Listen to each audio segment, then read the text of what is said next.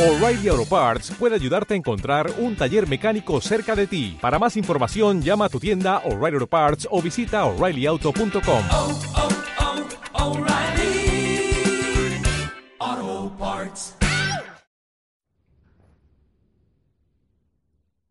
Familia, muy buenas noches, que el Señor te bendiga.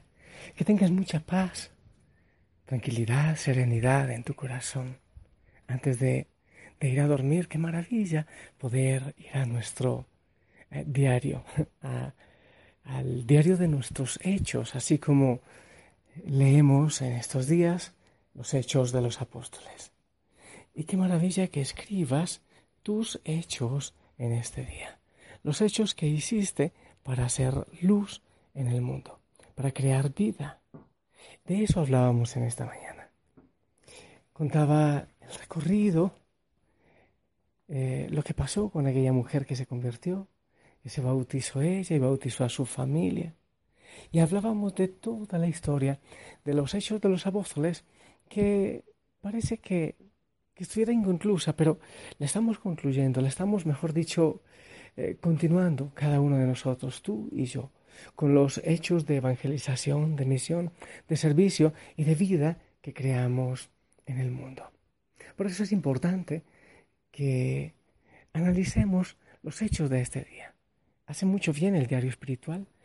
En la noche, de cualquier manera, ir en oración. O, genial, los que están en hoguera o los que pueden compartir con alguien en casa. ¿Qué dijeron? ¿Qué hicieron? ¿Cómo vivieron este día a la luz del Señor, a la luz de la palabra?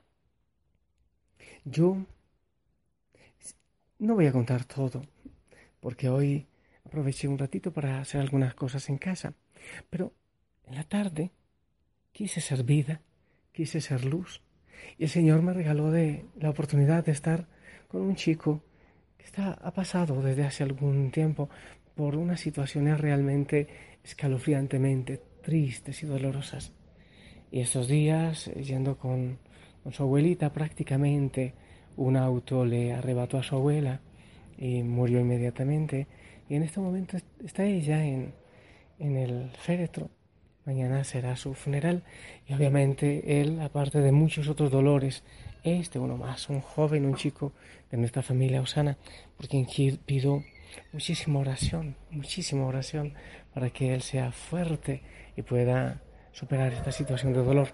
Entonces el Señor me regaló la oportunidad de estar con él y de hablar también de los hechos de dolor. En nuestra vida no solo se escriben, de hecho, no se escriben los, las grandes páginas en los momentos más felices, sino en los momentos tristes y dolorosos. Uno aprende muy poco cuando está en las playas, cuando está en las fiestas, aprende muy poco. Se aprende mucho cuando pasamos por los desiertos, cuando pasamos por los momentos difíciles, aquellos donde se prueba nuestra fe y nuestra fortaleza. Y he reflexionado mucho que lo que he dicho siempre, el oro tiene que ser sacado de la mina, tiene que tener aquella purificación, esas aleaciones, purificarlo de muchas cosas para que sea un metal precioso. Igual el barro. Va el alfarero, saca la tierra, debe ser una tierra idónea, ideal, y luego empieza a purificarle, le saca las pajitas, las arenitas, las piedritas. Cuando ya está purificada, entonces la pulveriza, coge el barro y lo pulveriza. Después empieza a ponerle agüita y a amasarlo, poco a poco, amasarlo. Todavía no se nota que hay una jarra ahí, no. Es solo pantano. Y empieza a darle vueltas y vueltas y vueltas. Y después de muchas vueltas, empieza, aquí hay algo de más, entonces le da unas palmaditas. Aquí, eh, en medio de las vueltas, veo que esto no está bien y le, le da otras palmaditas. Y entonces la jarra dice, ¿será que yo está- ya estoy preciosa? Pero todavía no. Después la meten al horno. 24 horas. 380 y 80 grados de temperatura, creo que es. Y dos días. Y cuando sale la jarrita, ya estoy linda, estoy preciosa. No, todavía no. Debes enfriarte, debes refrescarte. Y después, bueno, ya está. No, aún no. Aún falta. Hay que lijarte algunas partes. Hay que suavizarte. Y después ya, ya estoy. No, no. Aún no estás preciosa. Aún falta pintarte. Y al final ya estoy. No. Falta un poquito de esmalte, un poquito de laca. El proceso es largo. Pero, así como la jarra, así como el diamante, así como el oro, también nosotros estamos, nos están preparando para algo maravilloso. Es increíble. Abraham toda la vida fue preparado para la misión. Moisés toda la vida fue preparado. Todo lo que pasa en Egipto. Luego van a matar a los niños. La mamá lo pone en el río, en el Nilo. Aquella mujer, hija del faraón, lo rescata del Nilo y se prepara con los enemigos de, su raza y todo lo que ocurre en su vida para liberar el pueblo de la esclavitud de Egipto. Cuando hay tanto dolor, no hay que preguntarse, Señor, ¿por qué a mí? Hay que preguntarse, Señor, ¿para qué? ¿Qué quieres? ¿Hacia dónde me llevas? ¿Qué obra quieres que yo haga por el mundo? ¿Por qué me estás preparando? ¿Por qué me estás moldeando, Señor? ¿Por qué este camino tan largo y a veces tan duro? ¿Por qué? Y en definitiva, después entenderemos, ahora no entenderemos. Cuando este chico me pregunta, ¿por qué tanto dolor? ¿Por qué todo contra mí? Me estoy levantando de un gravísimo dolor y otro y otro, y ya siento que no aguanto más. Ahora incluso estoy sin empleo, sin, sin esta persona que tanto amaba, sin mi abuela, sin esto. Y hasta cuando yo le digo, no me preguntes, la respuesta vendrá después. Yo no la tengo ahora. No tengo esa respuesta. Después entenderás, porque hay un para qué. Alguien a quien el Señor está haciendo como bronce, fuerte. Alguien a quien el Señor está poniendo a empujar una montaña tan pesada, aunque el Señor no mande tantos dolores, pero los aprovecha para adiestrarte para una misión grande y poderosa, así como a muchos. Y entonces también, en esta tarde yo iba orando y le decía al Señor, es verdad. También yo pasé por desiertos tan grandes, por vicios, por cadenas, por soledad, por pecado, por tanta porquería, por tanta mentira, por tanta angustia. Y ahora te digo, Señor, qué largo viaje, qué difícil viaje, pero qué importante haber pasado por ese viaje para estar aquí. Muchas veces para poder abrazar a alguien y decirle, mira, vas a salir de ahí. Y yo sé que no ha terminado mi viaje y que continúa, es posible que recién esté iniciando. Y le pido al Señor que me dé las fuerzas para decir, Señor, tú tienes un para qué. Tú sabes para qué aprovecharás todos estos momentos difíciles, estas situaciones que no podemos entender, estas situaciones que nosotros creemos que no vamos a soportar. Tú tienes, Señor, un para qué. Tú sabrás, Señor porque este viaje tan pesado, ¿qué misión tendrás para mí? ¿Qué quieres que yo diga al mundo? ¿Por qué, Señor? Me estás afinando. ¿Por qué me estás tensando? Solo tú, Señor, lo sabes.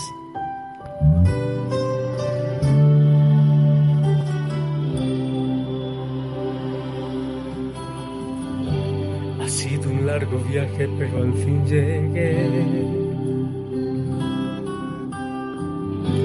La luz llegó a mis ojos, aunque lo dudé. muchos valles de inseguridad los que crucé.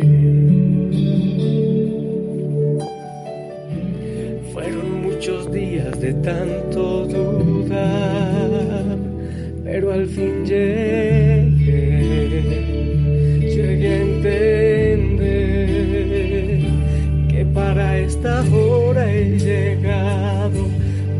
Este tiempo nací. En sus propósitos eternos yo me di.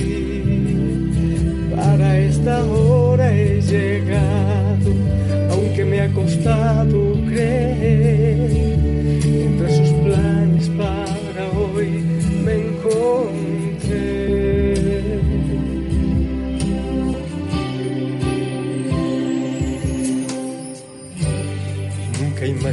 que dentro de su amor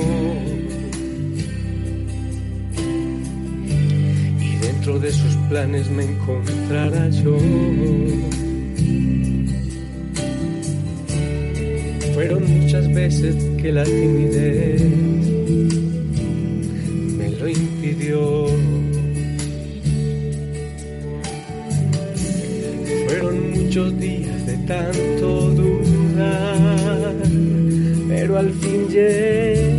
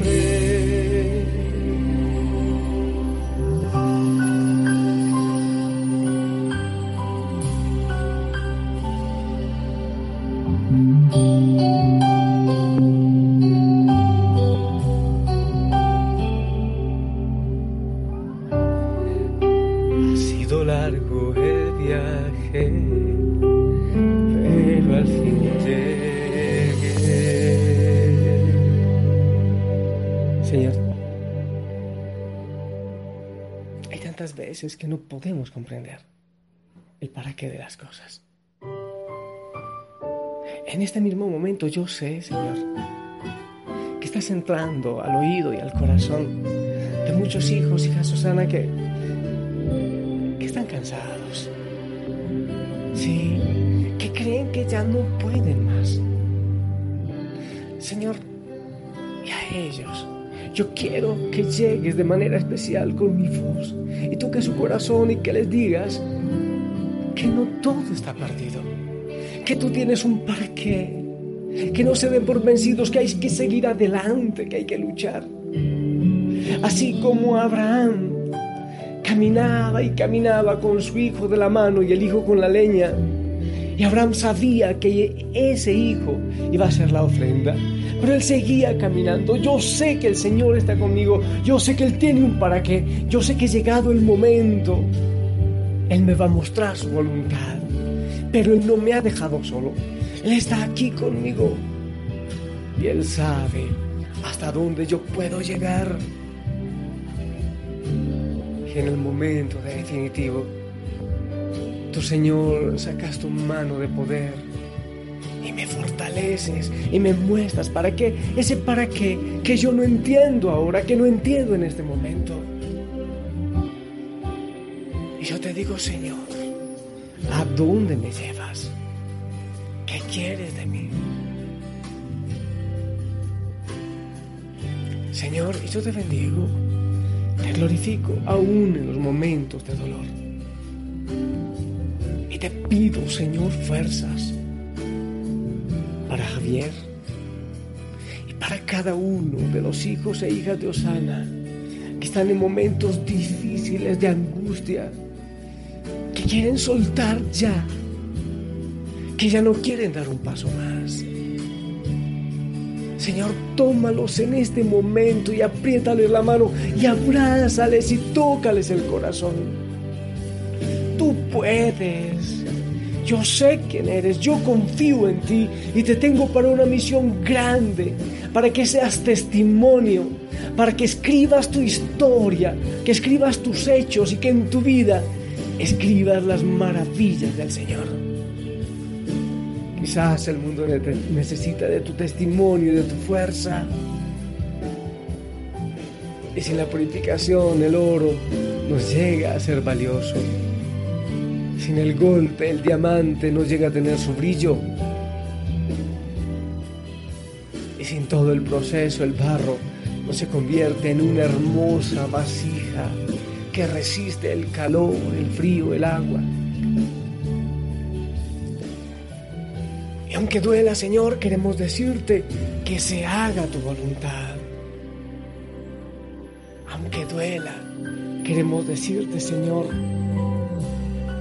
amasa. Pero danos la mano. Pero muéstranos tu rostro, Señor. muchas veces nos sentimos nosotros también en Getsemaní. Padre Santo, y muchas veces queremos decirte como tu Hijo, si es posible, aparta de nosotros esta copa. Pero no sea nuestra voluntad, sino la tuya, porque tú conoces pasado, presente y futuro. Yo te pido, mi amado Señor, que bendigas a cada hijo, a cada hija, de manera especial a aquellos que están cansados en el nombre del Padre, del Hijo y del Espíritu Santo. Amén. Recibimos tu bendición. Amén. Gracias por lo que me dijiste. Te amo en el Señor. Sonríe y descansa en sus brazos. Buena noche.